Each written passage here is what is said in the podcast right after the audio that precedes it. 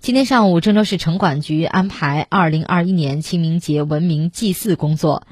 市区办三级城市管理力量将加强祭祀活动的管理，引导广大居民群众树立健康、文明、环保的祭祀新风尚，强化安全文明的祭祀意识，确保清明节期间市容环境整洁。据了解，四月三号至五号为祭祀高峰时段，特别是清明期间早上五点到八点，晚上十七点到二十四点，市区两级将加强巡查力度，采取定点定岗和流动巡查相结合的方式，明确值守路口人员分布、工作任务等，对重点区域、重点时段进行重点巡查，切实抓好禁烧祭品、禁燃鞭炮的管控。查处违规占道经营、售卖祭祀用品等现象，对容易引发安全隐患的祭祀行为及时进行制止。